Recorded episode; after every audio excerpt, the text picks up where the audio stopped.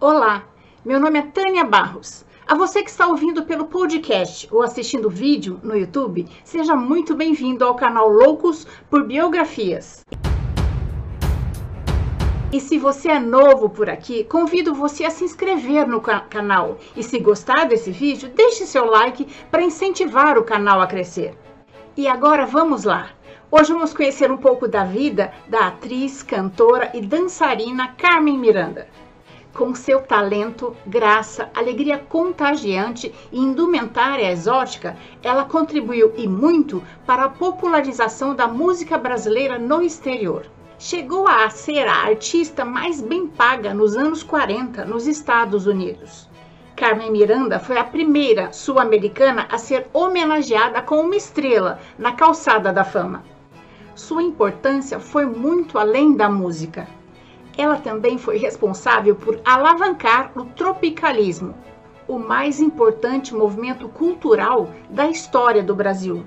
Apesar de ser conhecida em todo o mundo como brasileira, Maria do Carmo Miranda da Cunha nasceu no dia 9 de fevereiro de 1909, em Várzea de Ovelha, em Portugal.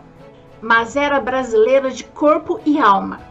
Foi a segunda filha do barbeiro José Maria Pinto da Cunha e de Maria Emília Miranda.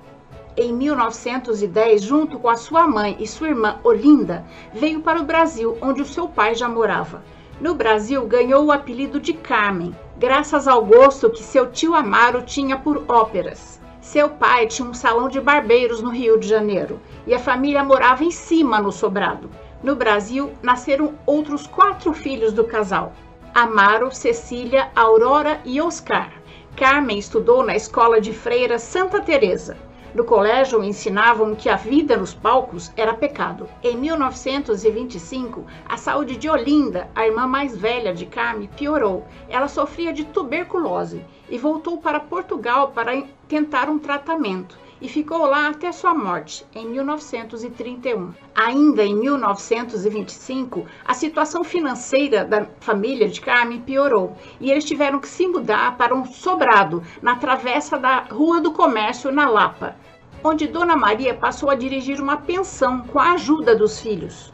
Ela servia refeições para os empregados do comércio. Foi onde Carmen conheceu Pixinguinha, que frequentava a pensão.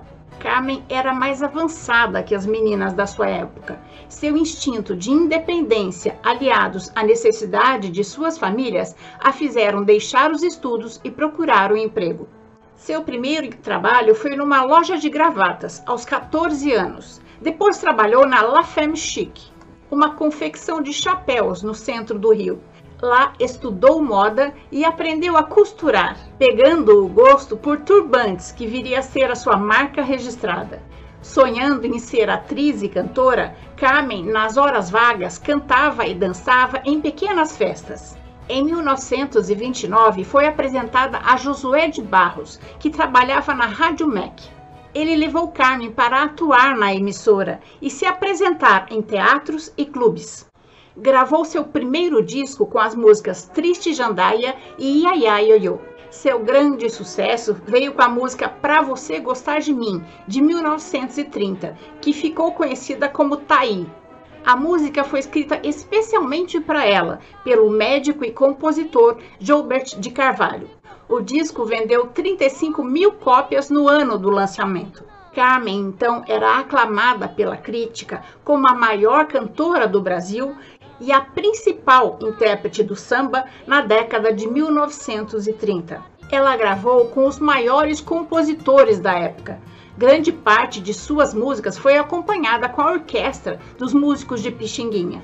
Com seu crescente sucesso na indústria fonográfica, em 1933, Carmen se tornou a primeira cantora de rádio a assinar um contrato de trabalho na Mairink Veiga, quando na, época a praxe era um cachê por participação.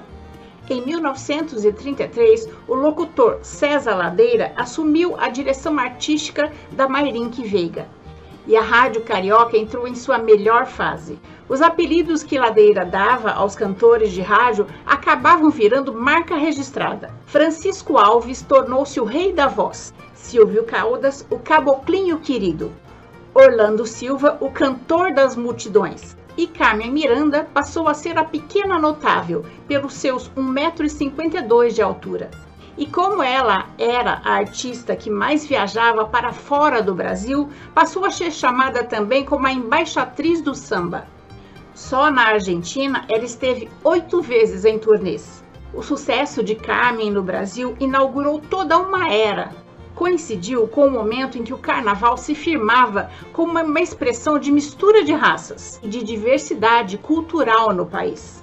Nos anos 30, Carmen foi noiva do músico Aloísio de Oliveira, integrante do grupo Bando da Lua. Ela chegou a engravidar, mas fez um aborto porque não queria ter filho naquele momento. Ela estava no auge de sua carreira. Devido a alguns desentendimentos e a carreira atribulada de ambos, onde não podiam estar sempre juntos, acabaram desmarcando o noivado e cancelando o casamento, mas mantiveram uma forte amizade até o fim da vida. Depois teve uma tórrida paixão pelo piloto da Força Aérea Brasileira Carlos Niemeyer.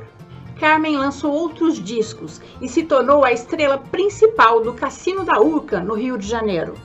As apresentações no cassino eram um passaporte para o mundo do cinema. Em 1936, estreou no cinema com a comédia Alô Alô Carnaval, quando cantou acompanhada pela irmã Aurora Miranda. Alô Alô Carnaval foi uma grande produção para os padrões brasileiros da época. O set reproduziu o luxuoso interior do Cassino Atlântico do Rio.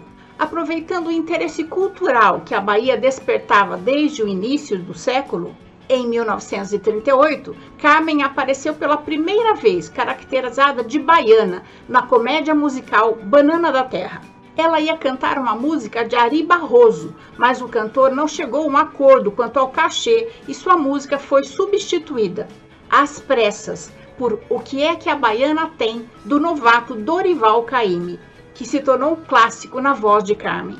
Poucos meses após o lançamento de Alô Alô Brasil, a, a revista Cinearte declarou: Miranda é atualmente a maior figura popular do cinema brasileiro a julgar pelo número de correspondências que ela recebe.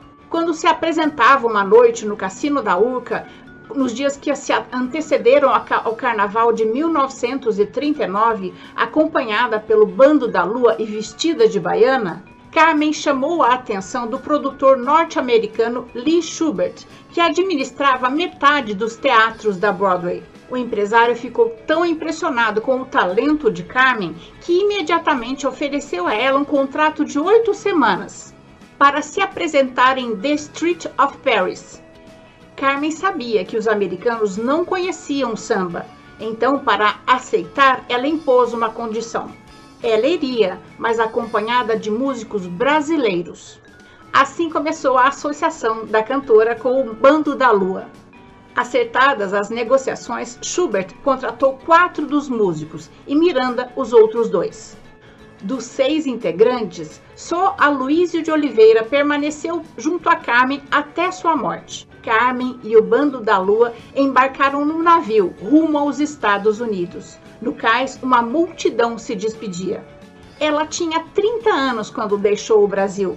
Era uma mulher cosmopolita, inteligente, elegante, e bem informada. Morava no bairro da Urca, falava francês, usava calças compridas e dirigia carro. Era uma mulher à frente do seu tempo.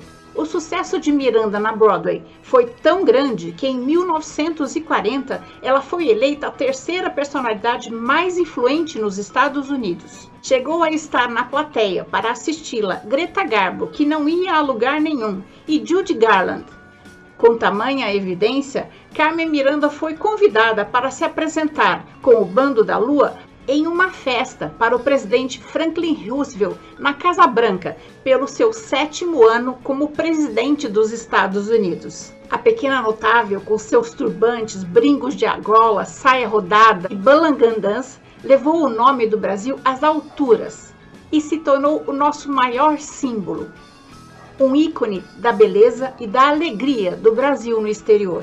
Voltou ao Brasil em 1940 para uma temporada no Cassino da Urca. Uma multidão esperava para recebê-la. ela desfilou em carro aberto pela Avenida Rio Branco. Para sua temporada no Brasil, Carmen preparou uma retrospectiva do seu show na Broadway, mas o público recebeu com frieza e a considerou muito americanizada. Ela não entendeu nada toda aquela frieza e depois do show chorou. Cancelou a temporada que iria fazer no Cassino da Urca. A resposta ao público, Carmen deu num novo espetáculo, onde cantou a música Disseram que eu voltei americanizada e foi aplaudida de pé, lá mesmo, no Cassino da Urca. Ela, emocionadíssima, não esperava tamanho sucesso e chorou depois do show, mas dessa vez de alegria. Em seguida foi embora do Brasil e só retornou 14 anos depois. Carmen assinou um contrato com a Fox em 1940, enquanto ainda estava aparecendo em The Street of Paris. Como não podia ir para Hollywood, seus números para o filme foram rodados em Nova York. Assim que a notícia da mais recente estrela da Broadway, chamada de Brazilian Bombshell, chegou a Hollywood, a 20th Century Fox começou a desenvolver um filme para apresentá-la. Carmen fez sua estreia nos cinemas dos Estados Unidos em 1940 com o filme Serenata Tropical. O filme foi um grande sucesso e criou um tipo musical hollywoodiano totalmente novo. A Segunda Guerra Mundial teve início em 1940 e foi inaugurada oficialmente a política de boa vizinhança do presidente Franklin Roosevelt. Através de intercâmbios, empréstimos e troca de gentilezas, os americanos aumentavam a sua presença junto aos países latinos e Carmen, através dos seus filmes, participou. Durante os anos de guerra, Carmen estreou oito dos seus 14 filmes nos Estados Unidos. Em 1941, Carmen Miranda se tornou a primeira sul-americana a ter uma estrela na calçada da fama de Hollywood. Ainda em 41, Carmen se tornou a primeira latino-americana a ser convidada para pôr as mãos e os sapatos no cimento do pátio do Mount Shines Theatre, ao lado de muitos imortais do cinema. Ainda em 1941, Carmen foi vítima de um escândalo involuntário nos intervalos da filmagem do filme Aconteceu em Havana, foi fotografada ao ser erguida em rodopio pelo seu parceiro César Romero. A foto mostrou que a artista estava sem calcinhas e mostrou seu sexo. Pela importância de Carmen, a foto rodou o mundo e foi parar em outro continente. Caetano Veloso e Décio Pinhatari, que estavam em exílio no, em Londres, viram a foto em uma revista.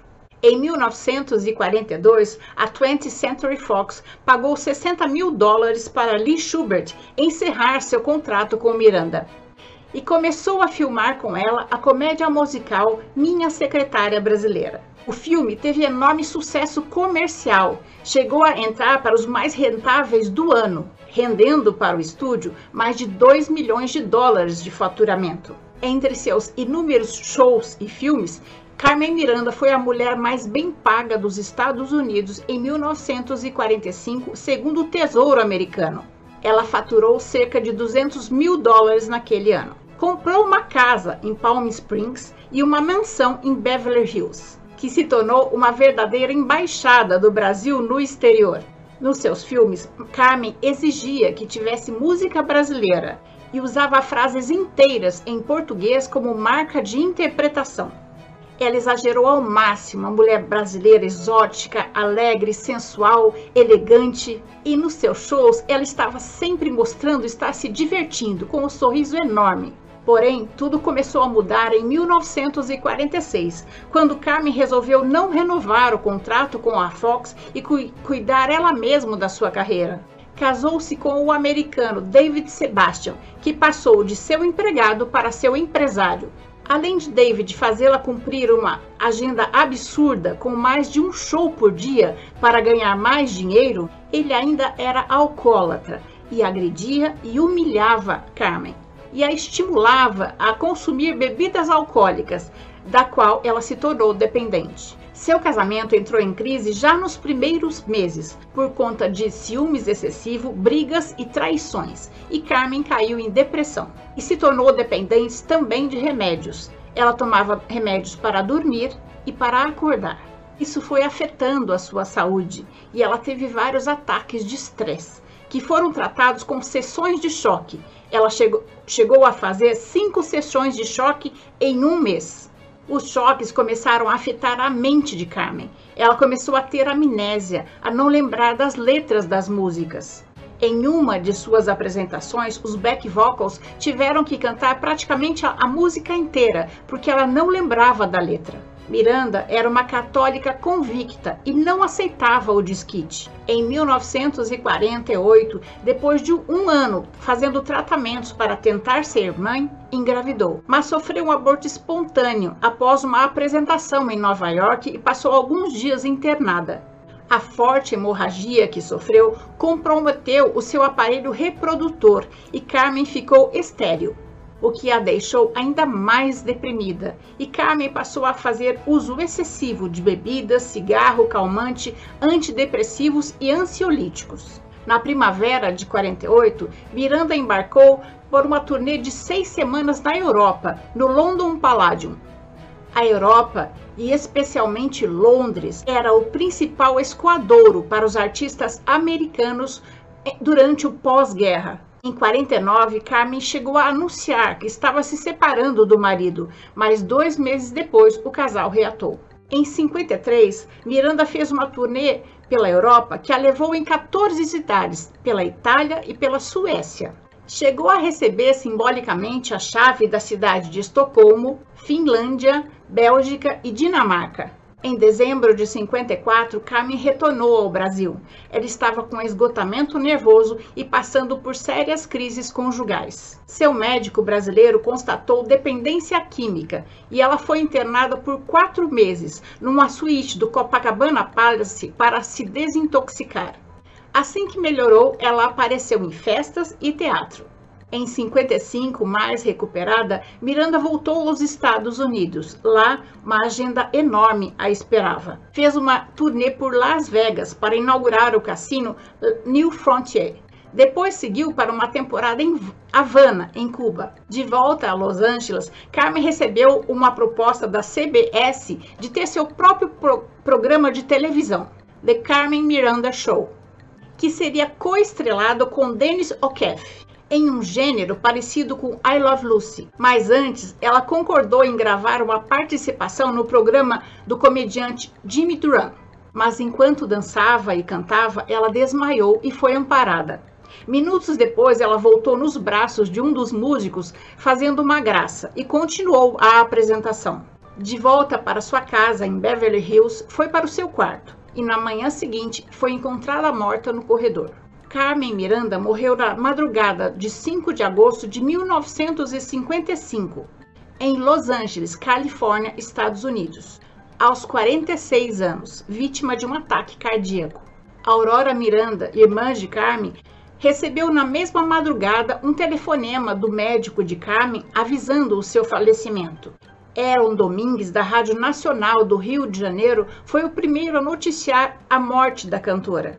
Em edição extraordinária do Repórter Esso, todas as emissoras interromperam a sua programação para dar a triste notícia em vários países do mundo. Somente na manhã do dia 12 de agosto, sete dias após o falecimento da cantora, o avião da Real Aerovias Brasil, em voo especial, pousou no aeroporto do Galeão, no Rio, trazendo o corpo de Carmen Miranda. Em caminhão aberto do Corpo de Bombeiros e envolto em uma bandeira brasileira, o ataúde de bronze foi levado para o centro da cidade escoltado por batedores da Polícia Especial em motocicletas com sirenes abertas. O cortejo fúnebre até o cemitério São João Batista foi acompanhada por cerca de um milhão de pessoas, que cantavam esporadicamente em surdina, Taí, um de seus maiores sucessos. Foi a maior manifestação popular feita no Rio de Janeiro até hoje.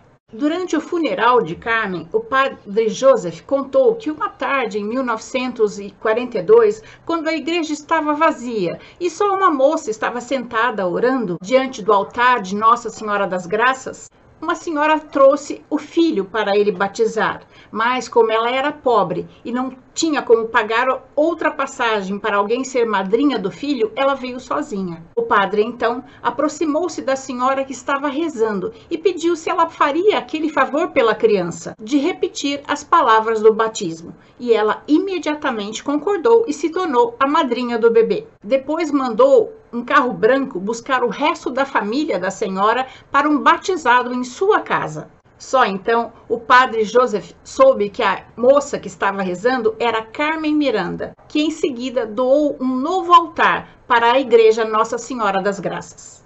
No ano seguinte, o prefeito do Rio, Francisco Negrão de Lima, assinou um decreto criando o Museu Carmen Miranda. Em seus 20 anos de carreira, Carmen Miranda deixou 279 gravações no Brasil e 38 nos Estados Unidos, totalizando 313 canções. Logo se tornou a intérprete mais importante dos anos 30 e reconhecida em toda a América Latina. Nos Estados Unidos, de 1939 a 1955, participou de 14 filmes. Em Hollywood, além de se apresentar no rádio e na TV. Fez shows por todo o país e pela Europa, com apresentações em teatros, cassinos e nightclubs. Ela divulgou a música brasileira como só a bossa nova faria 20 anos depois. Essa é a nossa história de hoje. Espero ter contribuído para que seu dia tenha momentos muito agradáveis. Se você gostou, deixe seu joinha, Compartilhe esse conhecimento com seus amigos. Vamos incentivar a cultura em nosso país. O canal Loucos por Biografias traz novas histórias em áudio nos podcasts e em vídeos no YouTube todos os sábados. Até a próxima história.